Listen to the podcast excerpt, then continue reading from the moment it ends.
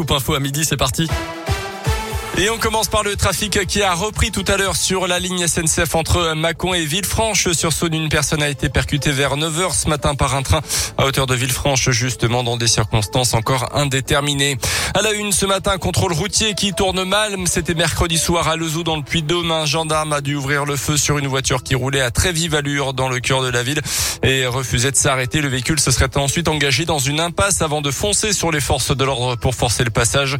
Un véhicule retrouvé ensuite quelques heures plus tard, caché dans un hangar. Aucune trace pour l'instant du chauffard.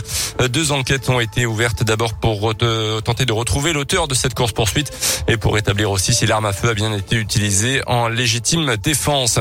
Une nouvelle journée de grève aujourd'hui des agents de la ville de Lyon, toujours par rapport à l'application d'une loi qui rend les 35 heures obligatoires. Les agents de la ville dénoncent également une atteinte à leur droit de grève et réclament des hausses de salaire. Conséquence, pas de cantine à midi dans 72 écoles de Lyon ce vendredi. Quelques perturbations également à attendre du côté du périscolaire. Dans l'actu également, les trois mineurs mis en cause dans la violente intrusion au lycée Carnot de Rouen dans la Loire mardi après-midi seront jugés au mois de janvier prochain. Parmi eux, deux pensionnaires de l'établissement. Ce serait eux qui auraient lancé ce défi idiot aux collégiens de 14 ans d'entrer donc par lui-même dans le lycée et de vider ensuite un extincteur en plein cours. Le parquet euh, précise que l'auteur principal risque quand même jusqu'à 5 ans de prison.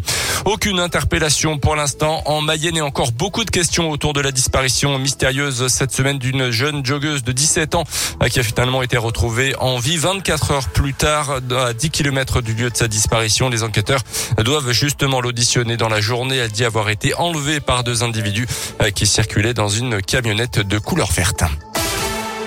On vous parle aujourd'hui sur Radio Scoop d'une agence de voyage spécialisée dans le football.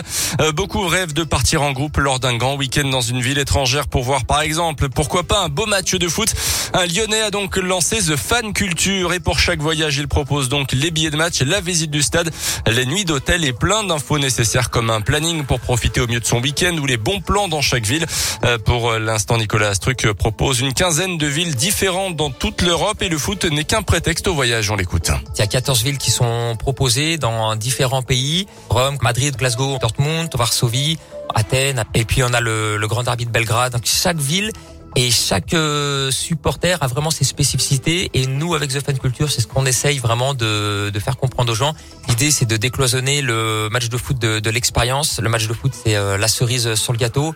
Mais l'idée avec The Fan Culture, c'est vraiment d'associer ben, la culture, la découverte de la ville, comprendre finalement quel est le mode de vie euh, des locaux, le mode de supporterisme des locaux, comprendre la situation du club et cerner vraiment tous les enjeux quand on se déplace euh, sur le terrain. Et ça s'appelle ça s'appelle The Fan Culture. Le tarif est compris entre 210 à 460 euros par personne en fonction évidemment des destinations et des périodes de l'année.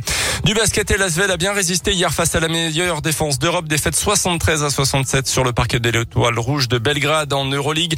Quatre joueurs majeurs étaient absents côté Villeurbanne, notamment David Laiti. Et pour le remplacer, Lasvel a annoncé tout à l'heure l'arrivée de l'Américain Marcos Knight, 32 ans en tant que pigiste médical. Merci beaucoup Colin Cotte. Il y a de la Coupe de France aussi ce week-end. Eh oui, bien sûr. Dans la région. Limoné au, au Cerf et euh, Saint-Cyr Grenoble. Face à Grenoble, Voilà, c'est ça. On verra ce que ça donne. On espère que nos équipes vont